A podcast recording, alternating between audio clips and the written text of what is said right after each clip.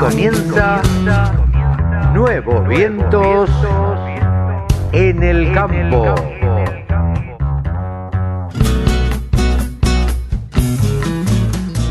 Hola, hola, hola, ¿cómo les va? Buenos días, buenos días, buenos días, buenas tardes, buenas noches.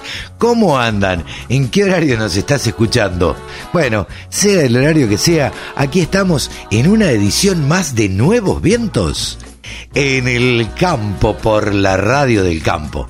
Acá estamos una vez más este sábado por la mañana, este domingo por el mediodía.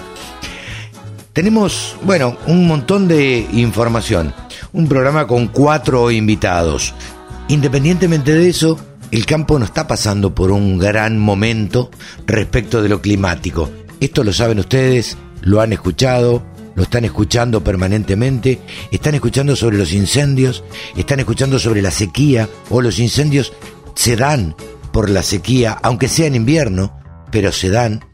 Y y la verdad es que está preocupando muchísimo todos los incendios que se están dando en Entre Ríos, todo lo que se está dando en Córdoba, en Chaco, en Santa Fe, en norte de Santa Fe.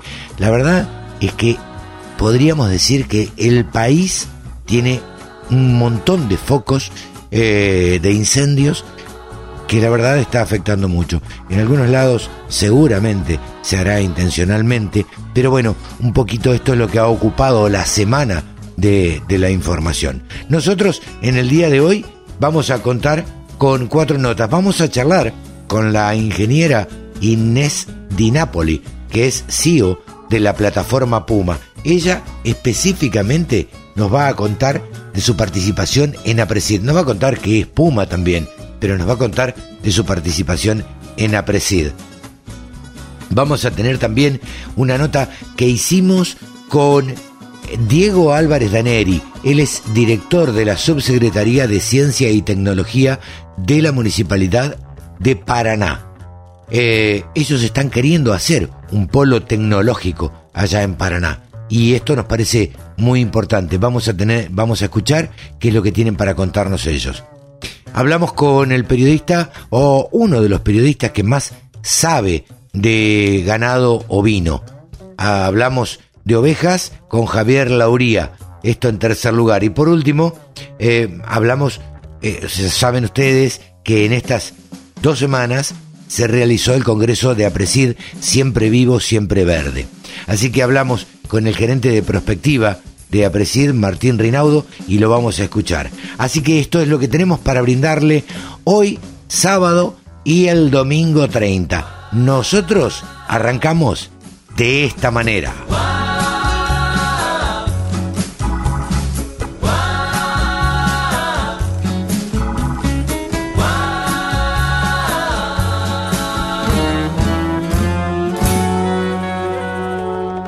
Ahora estamos en comunicación con Inés Di Napoli, quien es eh, CEO y fundadora de Plataforma Puma.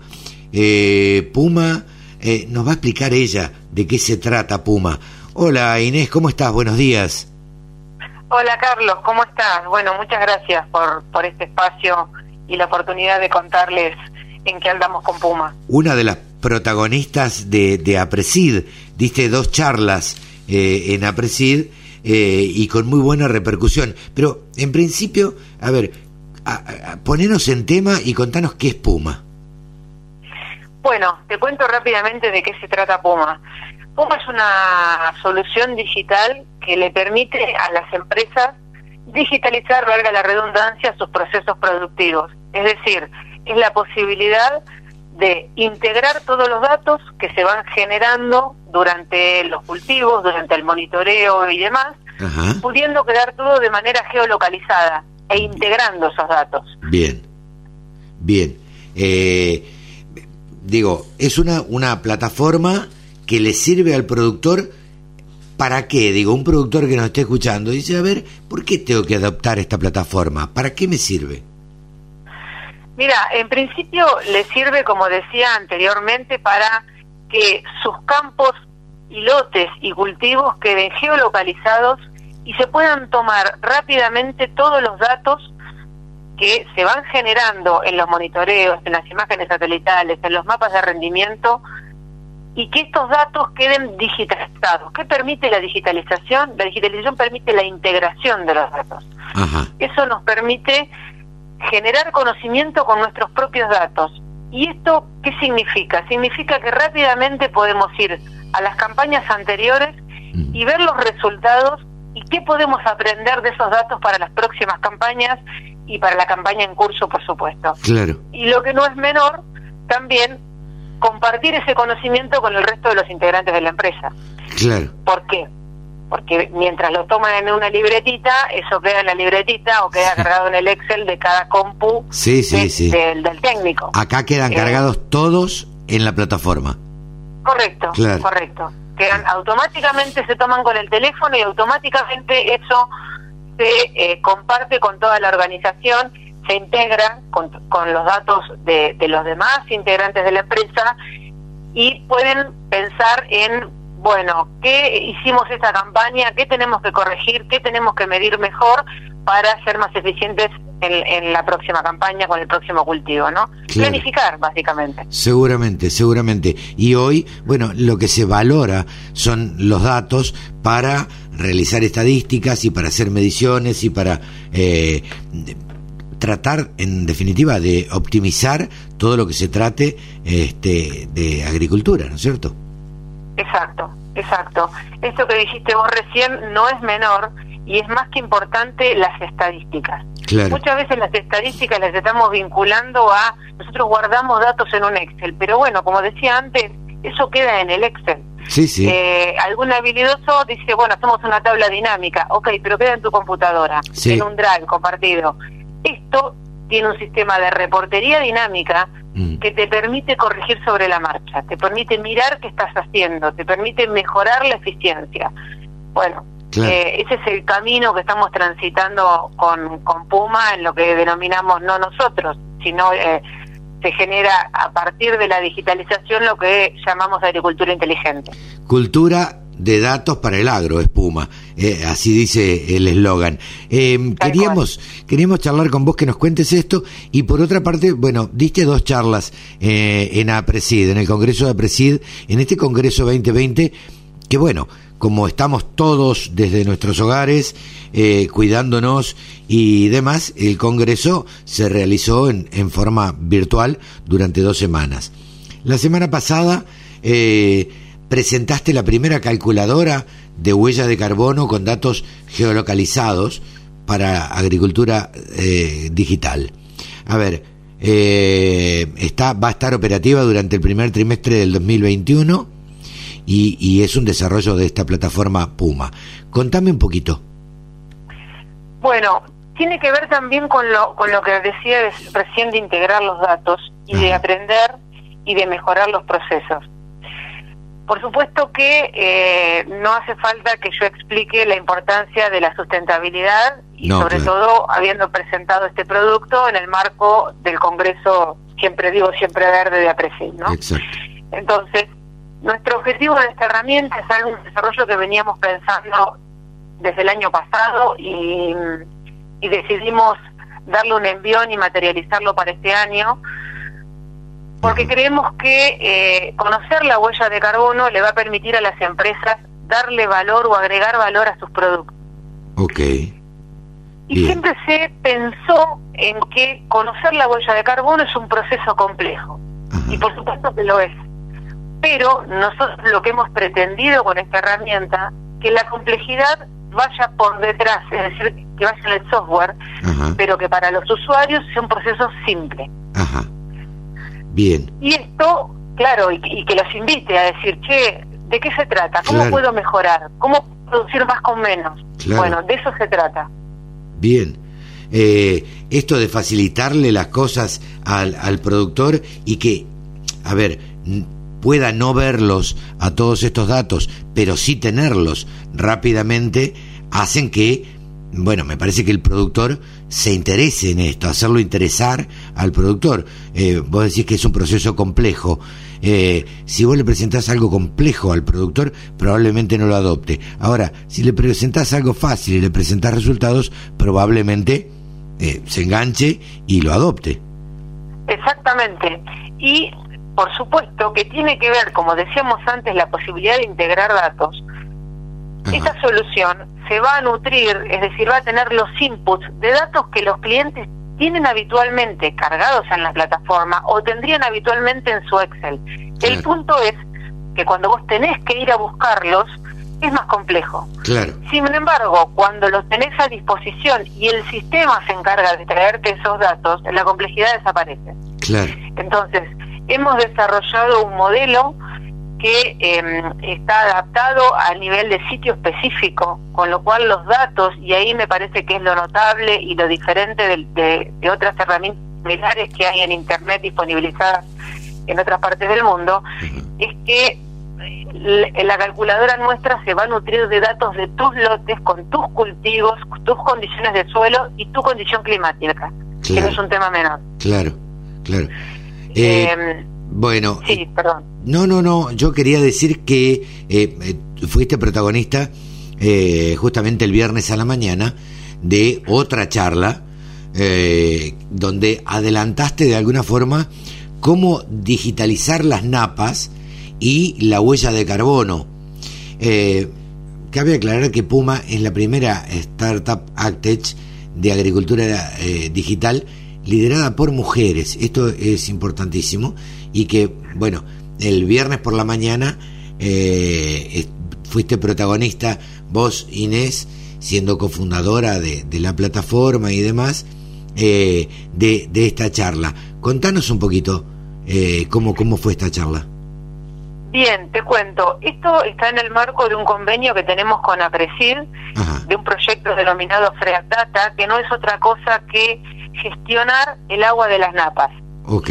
Más que importante es conocer esto, porque habitualmente nos acordamos del agua cuando sobra o cuando falta. Sí, cuando abunda. no, lo tenemos. Cuando hay sequía o cuando hay inundaciones, ahí está presente el agua. Claro, pero si no, pareciera que eh, es un recurso que per se lo tenemos y, no nos ocupamos de su gestión. Bueno, conocer la dinámica de las napas aporta muchísimo valor a la producción. Esto no es nuevo, no es que lo estamos diciendo nosotros, sino que lo que estamos generando ahora es la posibilidad de monitorear las napas, digitalizando el dato de la napa, para que, y no quiero ser redundante con lo que dije antes, pero para integrarlo. ¿Y por qué es importante integrar? Porque yo sé cuál es el consumo de agua, puedo ubicar fechas de siembra de manera estratégica, puedo entender qué es lo que pasa, puedo ubicar eh, cultivos de acuerdo al, movimiento de las napas. Entonces, las napas es un aporte que tenemos y que nos va a ayudar a tener seguramente mejores rendimientos en cultivos como el maíz, ni que hablar, pero en otros como la soja también, saber sus consumos, Incluso las napas pueden tener también aportes de nitrógeno y azufre. Bueno, todo eso lo tenemos que medir y lo tenemos que conocer. Y digitalizarlo hace más fácil ese proceso. Ok, ¿a través de qué, eh, de qué método, por preguntártelo así, sorry por no entender nada de esto, pero eh, digo, eh, ustedes se georreferencian con los, satélites, con los satélites, ¿Cómo, ¿cómo toman los datos de las napas? Bueno, cada los freatímetros son instrumentos que cada, en este caso, la, de, la chacra de Aprecir tiene instalados en distintas partes de, la cuenca y con distintos productores y nosotros con clientes también, los clientes tienen sus freatímetros instalados en el campo.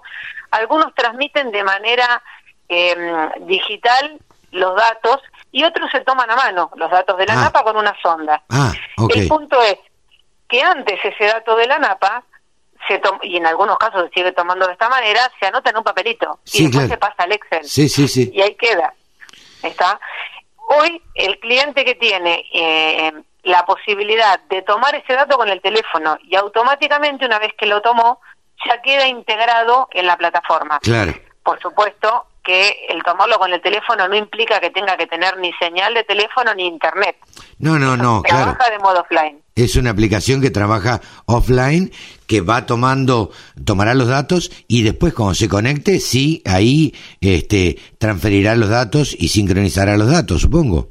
Correcto, correcto, así, así de fácil, así de fácil pensar en abandonar el papelito de libreta y tomar el teléfono.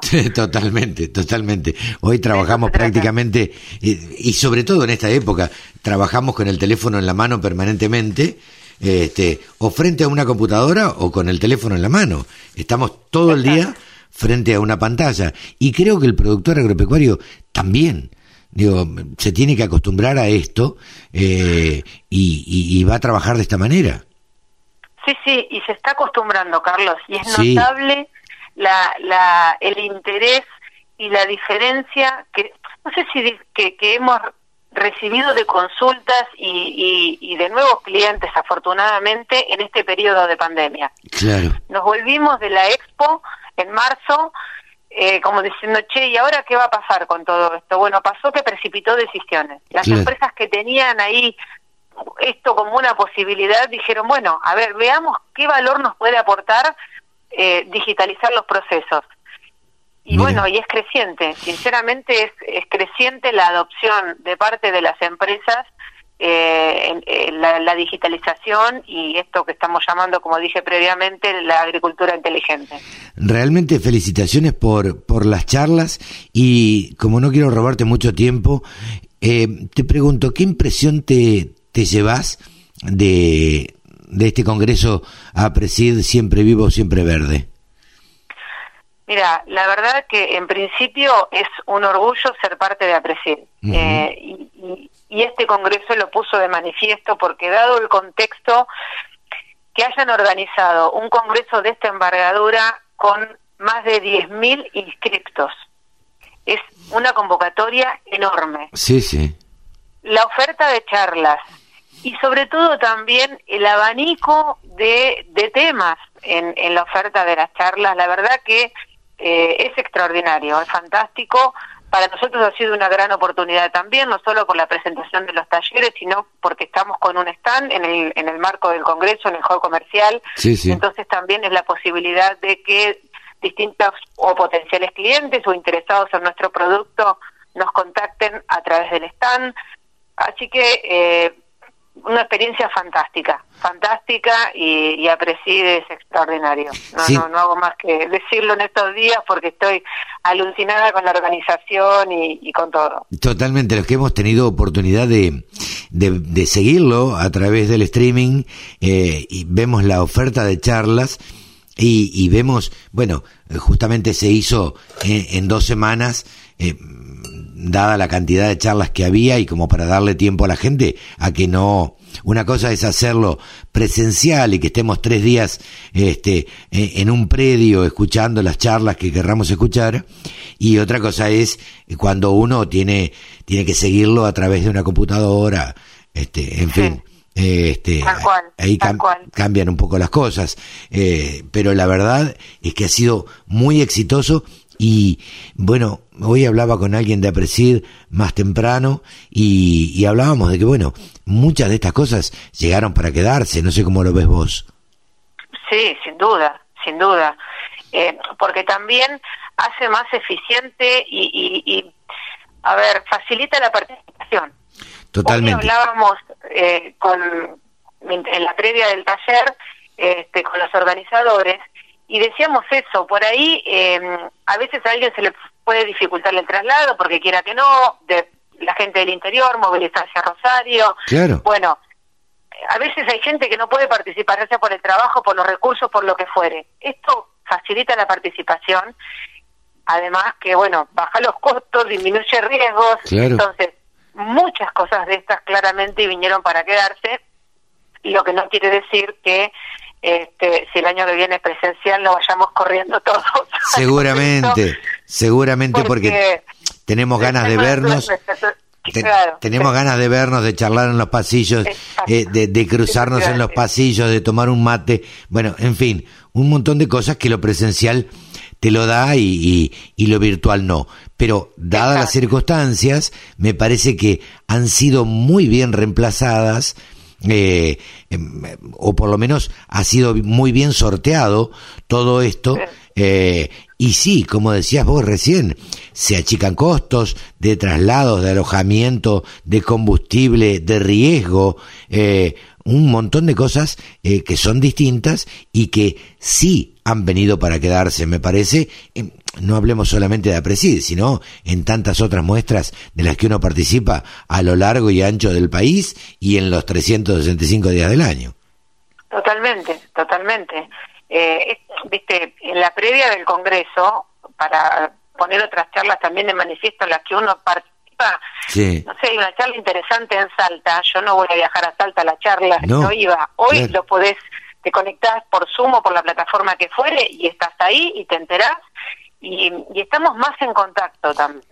Eso no me parece menor. No, no. Porque eh, el de estar más en contacto genera empatía, genera vínculos comerciales y me parece súper importante. Bueno, esperemos que, que esto haya sido. Decime, ¿no querías dejar?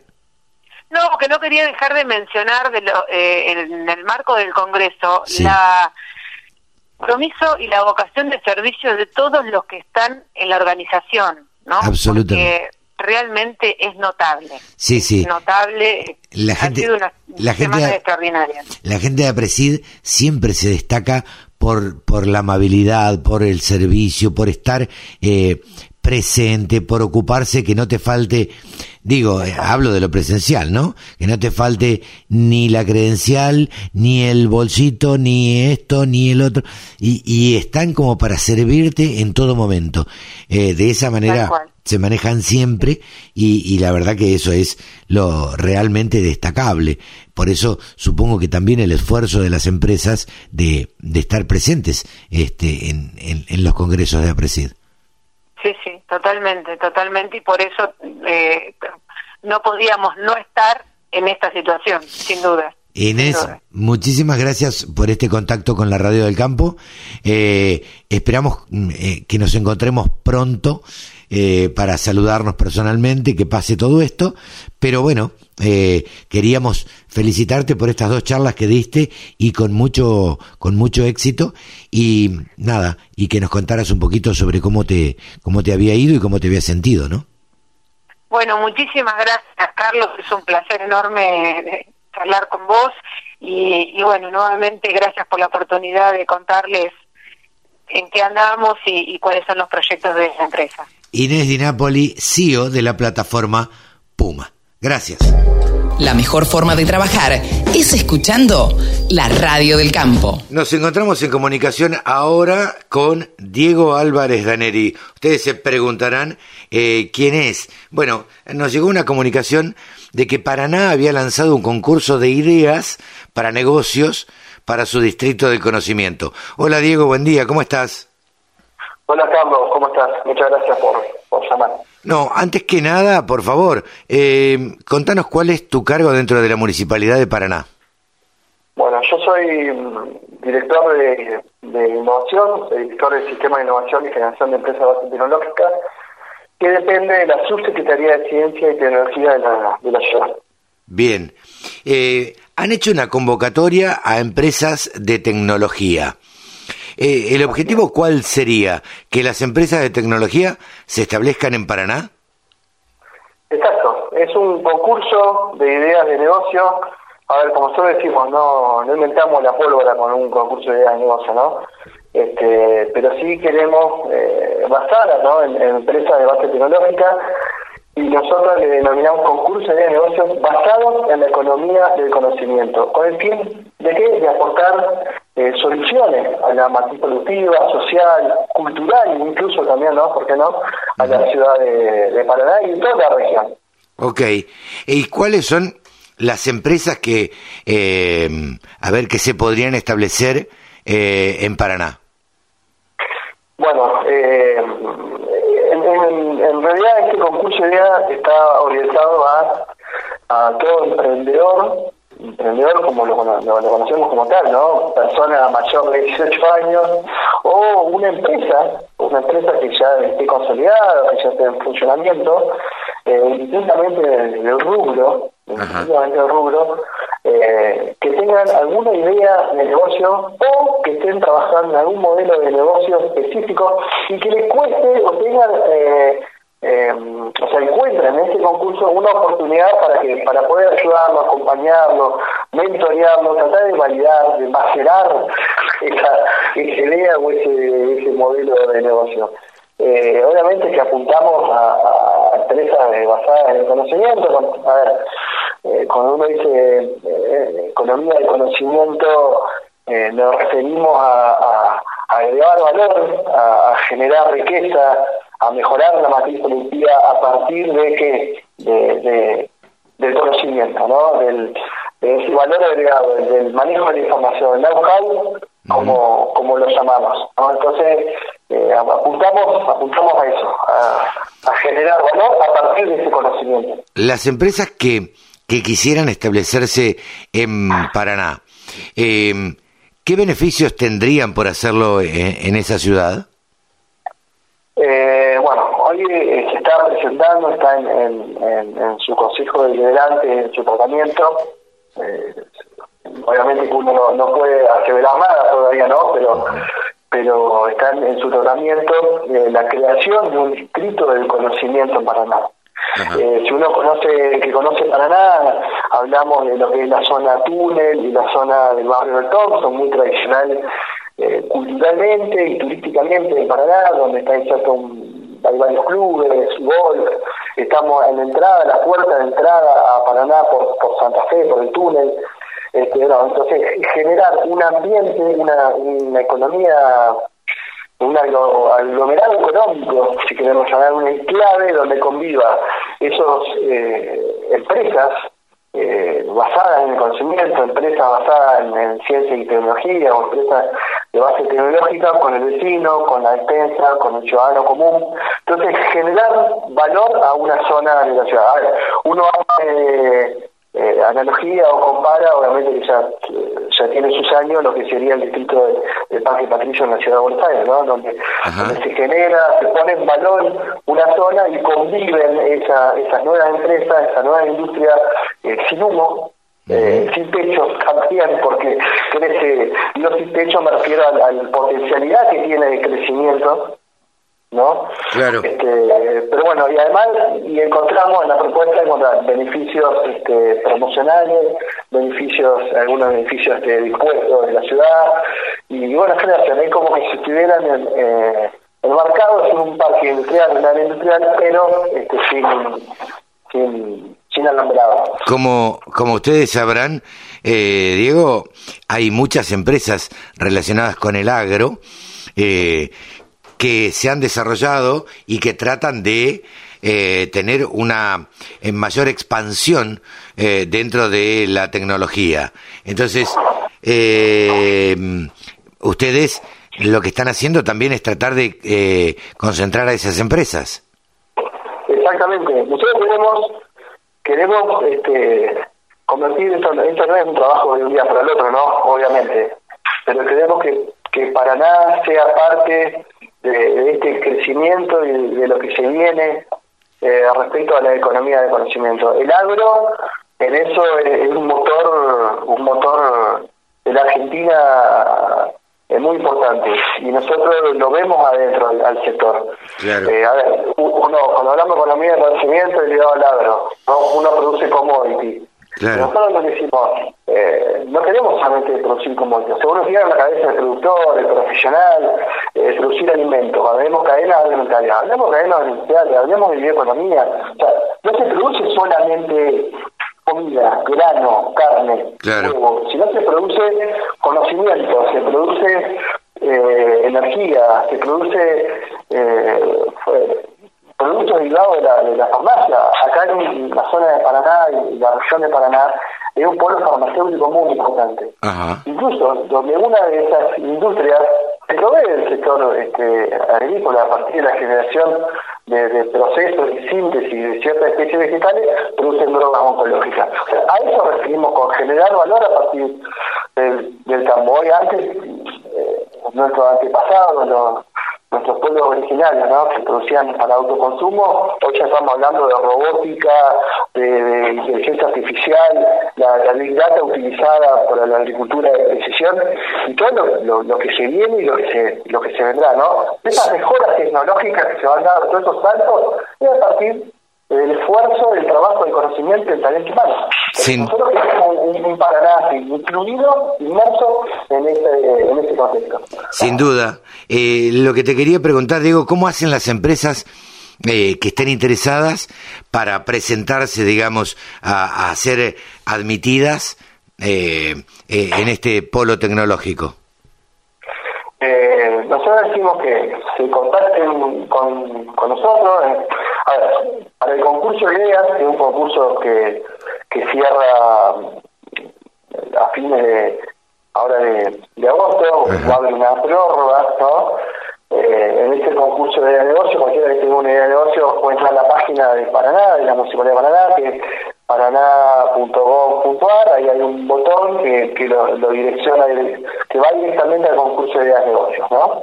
O si realmente están interesados en general, acá Paraná hay, hay un entorno científico, tecnológico, más empresas eh, tecnológicas importantes, incluso algunas, algunas también ligadas al agro, eh, de, universidades, ahí está la UTN, la Universidad Nacional de Entre la Universidad Autónoma de Entre la, o sea, hay, hay un tal CONICE, está el Parque Tecnológico Litoral Centro en Santa Fe, la UNL, estamos a 10 minutos de ahí, eh, donde se genera ese conocimiento. Si alguien realmente se, quiere proveer de, de esa de ese principio eh, primordial, inicial, que es la investigación, desarrollo, la innovación, ¿no?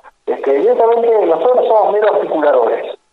No, nosotros no, no, no, queremos así, este, eh, si bien nos ponemos la mochila al hombro, el, bolso y, y, nos metemos para adelante, pero nosotros vemos meramente como articuladores.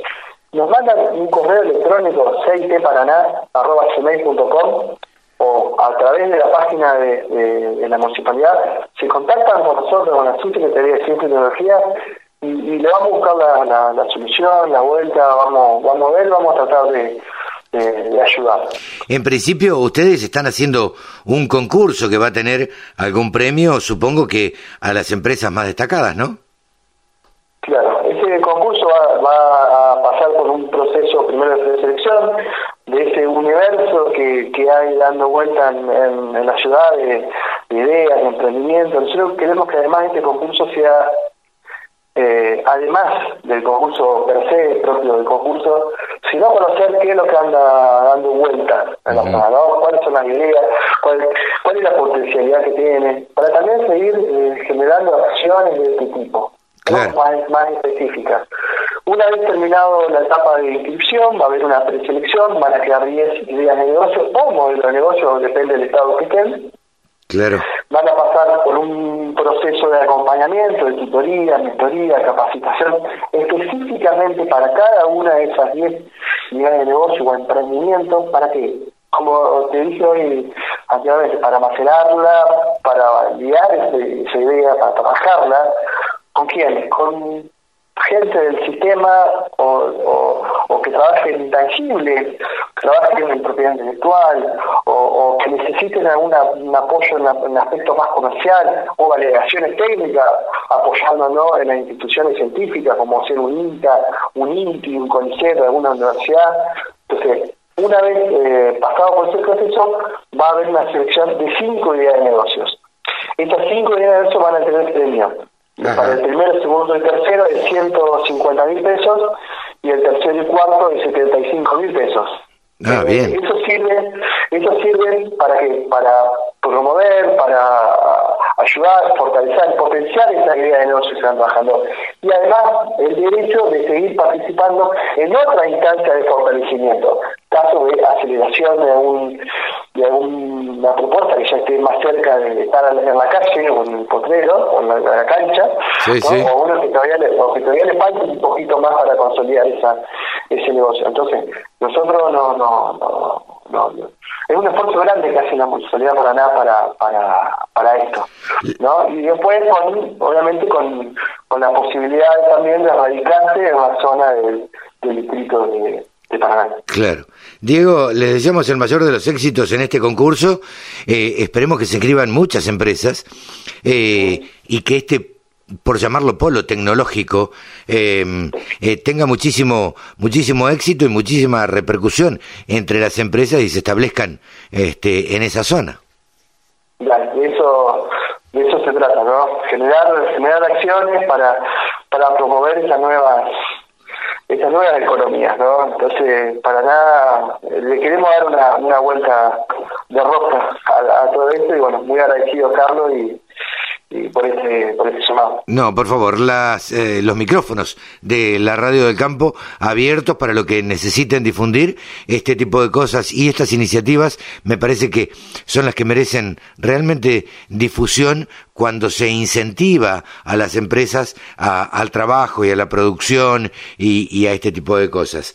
Diego, muchísimas gracias y este, te volveremos a convocar en otro momento para que nos cuentes cómo, cómo ha avanzado todo este proyecto. Dale, genial. Muchas gracias, Carlos. Un gusto. Diego Álvarez Daneri, director de la Subsecretaría de Ciencia y Tecnología de la Municipalidad de Paraná. 24 horas de programación dedicada al agro. La radio del campo. La radio, pensada para el agro. Bajate la aplicación. Uno de los periodistas que más saben de ovinos en la Argentina, o por lo menos se ha especializado en este último tiempo. ¿Cómo está Javier? Decía que íbamos a criticar, ¿no es cierto? Carlos, ¿cómo estás? Buenas tardes. Y un poquito, un poquito sí hay que criticar. Bueno, siempre es un gusto, vos lo sabés, tenerte en los micrófonos de la radio del campo, fundamentalmente para hablar de lo que pasa con los ovinos en la Argentina. Digo, ¿por qué prácticamente se ha dejado de lado ahora al ovino y desde la desde el Ministerio de Agricultura no se lo tiene en cuenta? ¿Qué crees vos que sucede?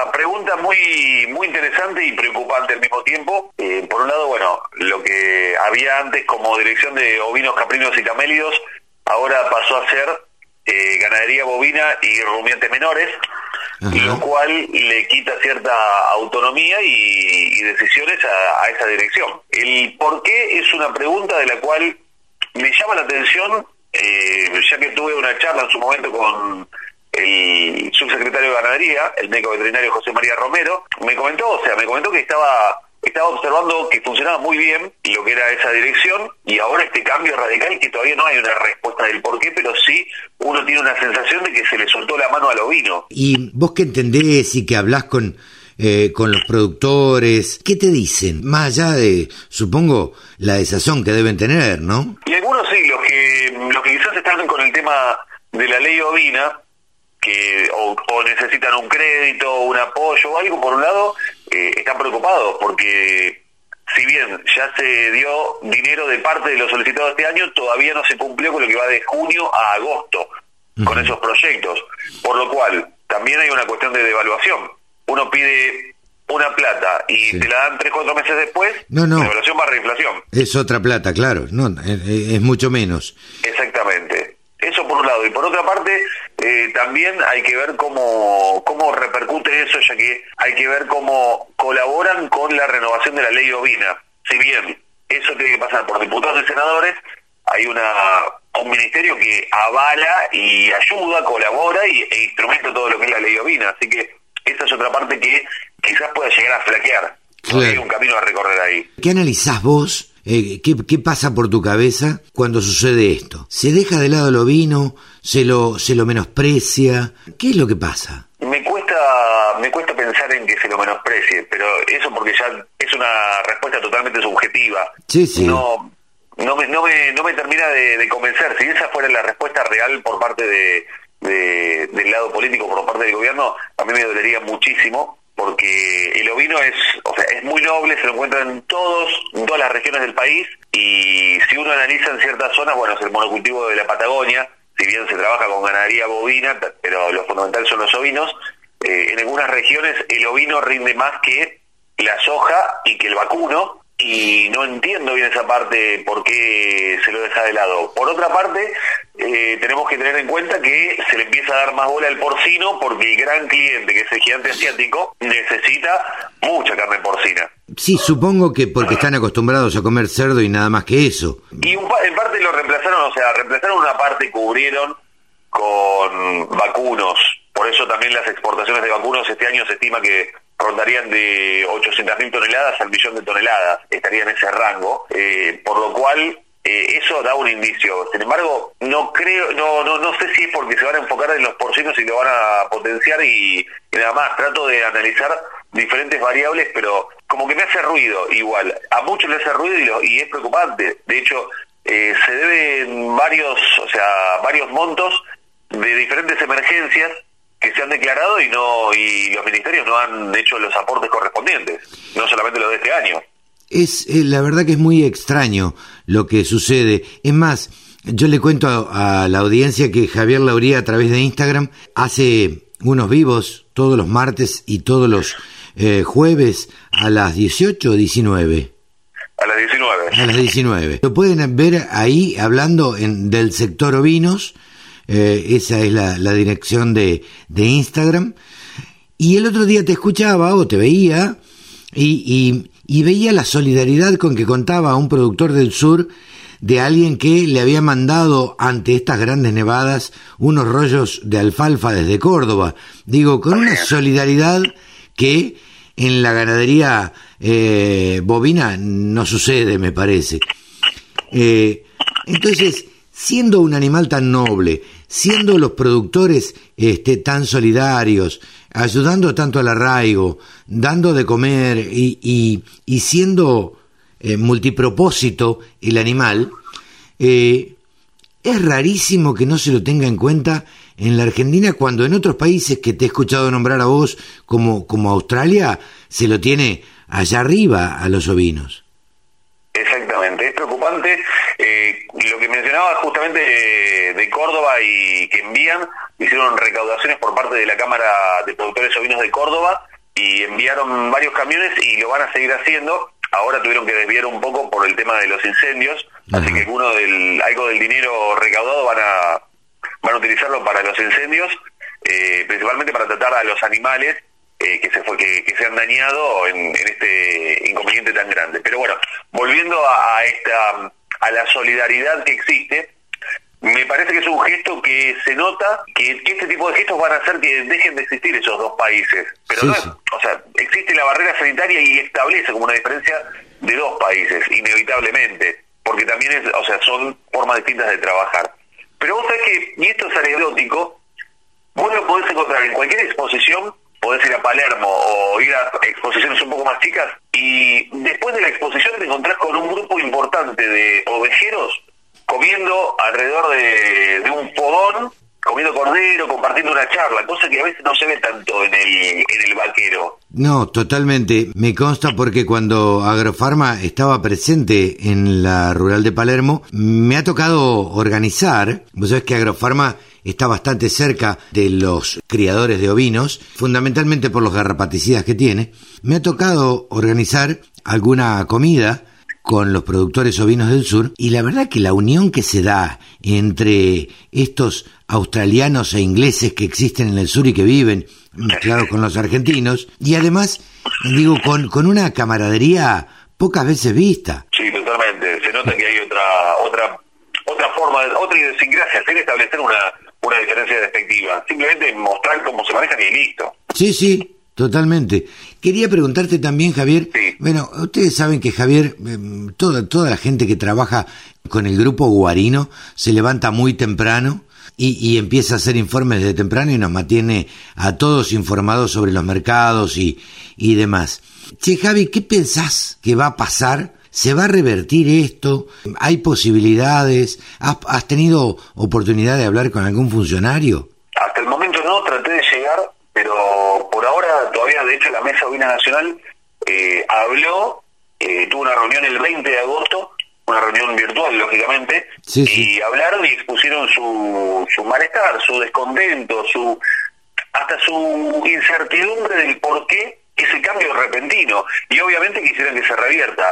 Si se revierte o no, por ahora no hay una respuesta oficial pero sería importante tener una respuesta. Hasta el momento no hay, eso te lo puedo decir, hasta el momento nadie me, me, confirmó y yo traté de llegar a lo que es este la dirección, el ministerio, la subsecretaría, por ahora no tuve respuesta. A mí me suena muy, muy, muy extraño eh, que se lo deje de lado de esa manera a la oveja cuando ha sido un animal tan noble en la Argentina y se lo tiene tan en cuenta, ¿no?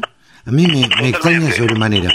Me, me cuesta creer que es una decisión política y nada más. Y también me cuesta creer que es una decisión productiva y nada más. Es que desde el punto de vista productivo no, no tiene gollete, como, como quien diría. Por todo lo que significa, por todo el movimiento y, y por el tipo de economía, que si bien hoy con un stock de 15 millones de cabezas, y te diría menos también por todas las pérdidas que se produjeron en la Patagonia, eh, con un stock así, eh, que se puede, que tiene mucho potencial y cada vez más, y esto hablo de la genética, mucho potencial para crecer, eh, me parece que desde, el- desde el punto de vista productivo es una decisión que no tiene no, no tiene explicación alguna.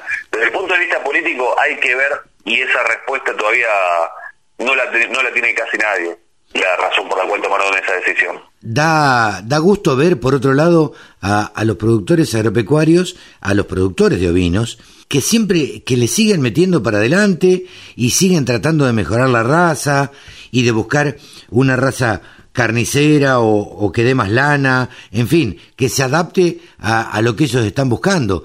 Es increíble la pasión que le pone el productor ovino. Es así, es una... Lo charlaba, bueno, yo soy hincha de Racing, lo charlaba con un productor que es hincha de Racing y me decía, compartimos varias pasiones, evidentemente. si, bien, Claro. si bien yo no soy productor, me siento parte de alguna forma porque de alguna forma me van contagiando esa pasión. Pero claro. Lo que ocurre muchas veces en esos casos es que uno está tan cerca del animal, salvo en, en, en extensiones muy grandes, uno está muy cerca de, del ovino y uno se familiariza tanto que en algunos casos hasta le llegan a poner nombre, pero no un nombre como, por ejemplo, podemos hablar de, de- de un toro, como, Sí, sí. o sea, un, un- un emblemático como quebrantador, Claro. que es un toro emblemático, pero le ponen un, un nombre más tipo Rosita Claro. o Juanito, o sea, nombres más familiares Sí, y, y- tienen más cercanía. Casi como una mascota. Es que aparte se te puede meter en el departamento, en la casa, en la casa más que en el departamento. Sí, en la casa se te mete el animal y no, no te rompe la puerta. Capaz que decís, bueno, sos, ya tenés 90, 120, 120, 140 kilos, no estás para acá adentro. La verdad que siempre es un gusto charlar con vos. Queríamos saber y preguntarte esto a vos, saberlo de primera mano, porque eh, sabemos que estás siempre y en constante eh, comunicación con todos los productores agropecuarios, productores de ovinos. Este, entonces queríamos charlar y que nos contaras vos esto. Y bueno, porque estamos siempre cerca del grupo Guarino y porque, bueno, nos unen ciertas amistades. Sin duda, sin duda. Este es un momento interesante para, para estar atento con lo que pasa con los ovinos.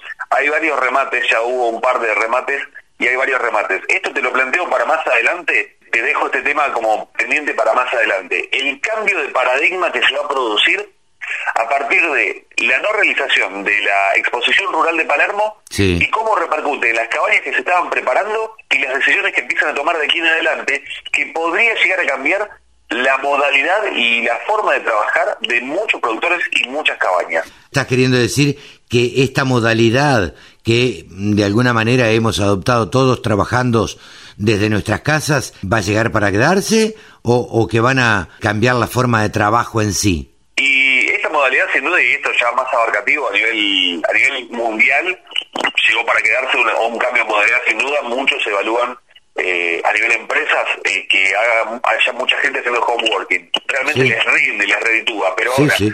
aplicado al ámbito ovino, hasta hace poquito muchas cabañas estaban supeditadas a las exposiciones para vender sus animales en forma de remate. Sí, Ahora ya se realizaron dos remates, uno de cabañas cordobesas, otro de cabañas de Zapucay, junto con el luchador, que tuvieron unos valores increíbles que más de un vaquero debe haber mirado porque dijo una oveja 900 mil pesos, un carnero 500 mil pesos. Claro. ¿De qué estamos hablando? están igualando los precios de, este, de los vacunos en algunos casos. Y antes estamos hablando que era un cero menos, o sea, Sí. era un 10%, pero ahora esto se achicó mucho la brecha. Cuando vos, una vaquillona, la mejor vaquillona de, de- de genética elite, cotiza 3 millones, Claro. 2 millones y medio, un poquito más, un poquito menos, Sí. y estés pagando una tercera parte o una cuarta parte, una oveja, cambia el paradigma. La verdad es para pensarlo y es para, para entrar a comprar ovejitas, ¿no? Totalmente, y aparte, este es el momento, se vienen varios remates. Uno ahora el 1 de septiembre, otro el 12, para diciembre hay otro remate planificado. Varios me han preguntado para ver fechas porque quieren hacer remates de varias cabañas. Eso antes no estaba, y ahí está el cambio de paradigma, y que eso va a traer otras cosas aparejadas, sin duda. Qué contradicción, ¿no? Qué contradicción que por un lado desde, desde arriba del Estado se deja un poco de lado al ovino y los productores ovinos al contrario, le meten más garra todavía. Es totalmente contradictorio y paradójico porque vos lo ves y decís, ¿cómo puede ser este momento? Ya, ya lo dicen varios, varios colegas, lo mencionaron en el boom ovino, porque realmente se está ocurriendo. El que tiene ovejas hoy en día apuesta más que nunca y le rinde mejor. Y de hecho, una pregunta que uno se hace es, ¿qué rinde más? ¿La carne ovina para exportación o para consumo interno? Y te digo, para consumo interno, a pesar de que la exportación lo paga, lo paga bien, para consumo interno se puede pagar mejor. Obviamente hay que ver cómo están los dólares, lógicamente, pero con el dólar así el consumo interno lo paga mejor y obviamente se está esperando que se vuelva a habilitar el canal Oreca, hoteles, restaurantes y catering. Claro. Porque por ahora es todo volcado al consumo sí, sí. hogareño, al consumo doméstico. Al consumo doméstico, que es quien tiene las ovejas y las puede carnear para comerse o un cordero o un este o un borrego. Javi, eh, no te robo más tiempo. Gracias por este contacto con la Radio del Campo y estaremos charlando en un tiempito, siempre porque sabemos que estás al tanto de todo lo que tiene que ver con ovinos. Siempre que se pueda, disponible, Carlos. Pero cómo no. Gracias, un abrazo grande. Javier Lauría, una de las personas que más sabe de ovinos en la Argentina, integrante del Grupo Guarino. Chao, Javi.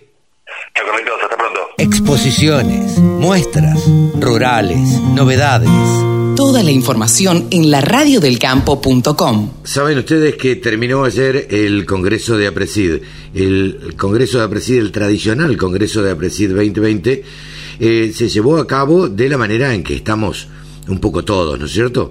A través de Zoom, eh, eh, por todas las, las vías que uno pueda eh, tratar de realizar reuniones y encuentros en estos momentos, bueno, es esta nueva normalidad que estamos viviendo. Para charlar un poquito sobre este tema, estamos en comunicación con Martín Rinaudo. ¿Cómo te va, Martín? ¿Cómo estás? Carlos, muy buenos días. Eh, bien, muy contentos con el desarrollo que tuvimos del Congreso en estas dos semanas.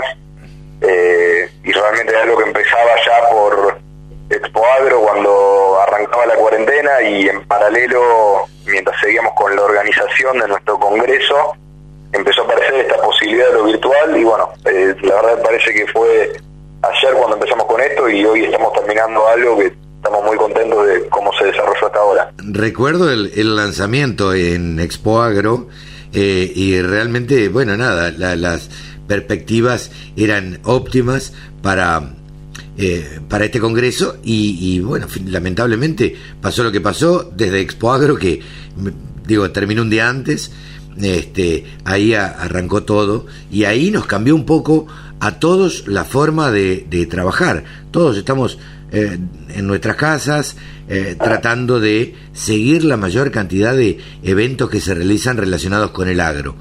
Contanos un poquito, siendo vos el gerente de prospectiva, entiendo que a ver, para aquel distraído que no, no está bien al tanto lo que es prospectiva, son aquellos que prospectan y los que están, podríamos decir, un poquito adelantados dentro de APECID? Eh, sí, a ver, digamos, no, no, no soy yo justamente el que está adelantado, sino justamente por ahí la, función que yo cumplo como gerente prospectiva en APECID es traer, digamos, y acercar a Presida a los que están adelantados, justamente.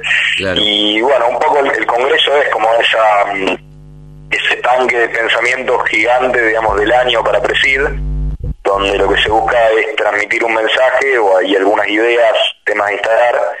Y bueno, creo que el, nombre de este año es bien impactante, bien claro, el siempre vivo, siempre verde. Eh, yo la verdad que me quedaría muy contento, digamos, con una idea muy simple, que se transmita, digamos, que un suelo que no tiene plantas creciendo eh, no es un suelo que está descansando, sino que es un suelo que está muerto. Es antiguo hablar de, que el suelo descanse y que el suelo tiene que tener plantas vivas la mayor parte del año y eso es un suelo que está sano cuando tiene plantas creciendo. Eh, Martín, siempre vivo, siempre verde fue el lema de, de este año 2020. eh, independientemente de que se haya realizado en forma virtual este Congreso, ha tenido una actividad realmente inusual y además la, la particularidad que normalmente dura tres días cuando es presencial y este año duró dos semanas. Hacenos un poquito el balance de las charlas, de la gente, les le costó mucho, eh, se adaptó la gente, para ustedes cómo fue. Em, primer lugar, eh, las dos semanas en lugar de los tres días, ¿por qué? Porque entendíamos, digamos, que uno cuando iba al Congreso presencial de alguna manera salía de su actividad y se metía en el Congreso por dos días, tres días, el tiempo que fuera, digamos, y era una dinámica completamente diferente. Acá entendíamos que la gente no iba a estar tres días enteros sentado detrás de una pantalla, que eso era una locura. Entonces, el hecho de extenderlo en el tiempo, digamos, era por una cuestión de adaptarle el Congreso a la, a la vida diaria de la gente, digamos. Ya no era una cuestión de que la gente se metía en el Congreso y de ahí no salía, sino que, como todo nos pasa ahora, es algo más mezclado con la vida. Y en cuanto a la virtualidad eh, y el tema de cómo la gente se adaptó, por suerte, por suerte, digamos, o sea, nadie querría estar viviendo esta, esta pandemia, pero la gente tuvo estos cuatro meses de entrenamiento con lo virtual, o sea, gente que eh, no conocía lo que era una videoconferencia, eh, la verdad que tuvo su periodo de entrenamiento, entonces con un con ese entrenamiento y con una plataforma que era bastante intuitiva y sencilla de entender, como fue la nuestra, eh, la verdad que era bastante amena la experiencia para el espectador, para encontrar las charlas, para encontrar el hall comercial, las salas de reuniones, o sea, todo ese entrenamiento más la herramienta que se desarrolló no, dio un resultado positivo en cuanto a funcionabilidad. Para los que lo seguimos y hemos tratado de, bueno, de seguir algunas charlas o, la mayoría de las charlas que nos interesaban y demás desde el lado de, de la prensa, eh, es verdad lo que decís vos, es una plataforma sumamente amigable e intuitiva y también, como decías vos, bueno, todos tuvimos que hacer un curso acelerado de Meet, de Google, de, de, eh, de, Zoom y, demás y, aprender a trabajar en forma remota, en forma virtual. Eh, la respuesta del público, ¿cuál fue? mira, la verdad que hasta ahora nos han llegado comentarios excelentes en cuanto al contenido, en cuanto, digamos, a, también al, a la, valentía, si se quiere, de encarar, digamos, un evento tan grande en una época así, con tanta incertidumbre. Eh, así bueno, en eso teníamos mucha expectativa de cómo iba a responder la gente y por suerte, digamos, nos ha llegado mucho mucha retroalimentación positiva en ese sentido. Eh, y un poco, bueno, lo que por ahí se extraña, digamos, es esa pata social, digamos, y de interacción que tenía el Congreso. Pero totalmente, se extraña el pasillo. que si bien, digamos, ha sido emulada en parte por, por toda la, sección de, de, hall comercial y de, asistentes para programar reuniones, eh, eso, bueno, digamos, me parece que para nuestro Congreso y, para todo, digamos, en general, digamos, ya saliendo del Congreso preside, es lo que más se extraña, digamos, de este año. La, la interacción con la gente, la recorrida por, por los stands, eh, la charla, el mate, el saludo con un amigo que seguramente, o, con algún empresario, que seguramente te ves, o muchas veces te ves una vez al año, o dos o tres, que son en, en estos eventos. Entonces, eso sí es lo que, lo que se extraña, pero bueno, es cuestión de, de que nos adaptemos todos a, a, esta forma de trabajo y ustedes eh, han demostrado que se puede hacer y que, y que hacerlo eh, se puede hacer y muy bien además. Sí, em, seguramente Carlos, o sea, eh, hay cosas de esto que llegaron para quedarse y cosas que seguramente no, no van a cambiar. Eh, lo decía Xavier Marcet, digamos, uno de los conferencistas destacados que tuvimos, o sea, justamente esto, o sea, digamos, esto es un nuevo paradigma, sí y no, digamos, porque hay cosas que justamente, digamos, el, contacto humano no, no lo, no lo va a reemplazar la tecnología. Sin duda. Eh, pero sí, por ejemplo, a ver, puedo destacarte algunas dos o tres eh, cositas, digamos, valiosas de la virtualidad.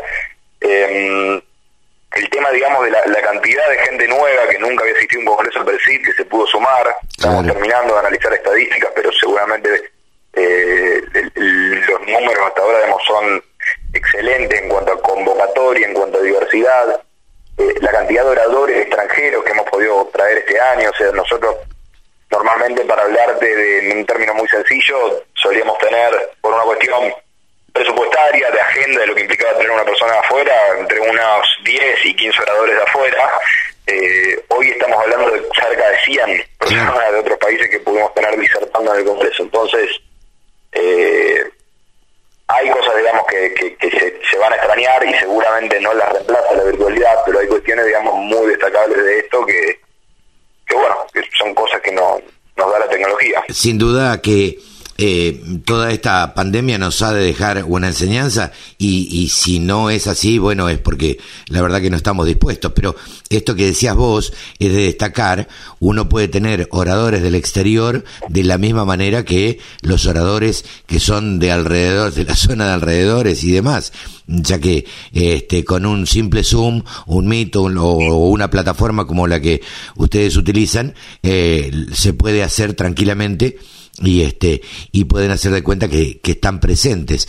Eh, yo creo que hay cosas que como decíamos recién, han llegado para, para quedarse. Eh, hay una enseñanza muy grande que nos va a dejar eh, todo esto. Independientemente de, de lo que comentábamos, lo que quería preguntarte de ustedes, digamos, eh, yo siempre dije que APRESID es la pata tecnológica del agro, es la gente que está más a la vanguardia de alguna forma. Eh, ¿Ustedes tienen medido, eh, yo no quisiera preguntarte números, pero eh, ¿cómo ha sido la concurrencia al Congreso? Eh, mira, nosotros lo que tenemos más o menos, por decir un número crudo que todavía no está eh, completo porque sigue, digamos, llegando gente que se inscribe, sí. eh, pasamos los 11.000 inscritos claro. eh, al Congreso de este año, cuando el año pasado habíamos tenido 5.700 inscritos, o sea, claro. eh, es un número, digamos, bastante más importante en cuanto a cantidad de inscritos y bueno, seguramente en las próximas semanas, cuando nos sentemos a analizar eh, la convocatoria de las charlas, la concurrencia del Congreso, el movimiento de los asistentes, tengamos información mucho más eh, precisa, digamos, para, para hablar de números. Eh, Martín, te agradecemos muchísimo este contacto con la Radio del Campo. Va a terminar, este congreso está terminando eh, y ustedes estarán celebrando que termina y celebrando el éxito que, que han tenido. Así que felicitaciones y, bueno, saludos a toda la comisión directiva. Bueno, Carlos, les envío saludos. Muchas gracias y, bueno, seguramente nos estaremos viendo. ¿Cómo no? Martín Reinaudo, gerente de prospectiva de APRESID 2020. Con un solo clic, descarga la aplicación La Radio del Campo. Después, solo tenés que ponerte a escuchar tu radio.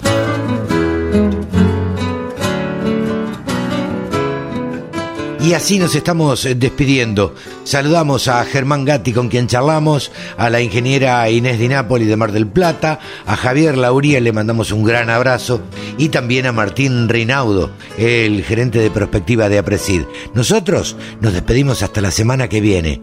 Chau, que lo pasen bien, gracias por estar ahí.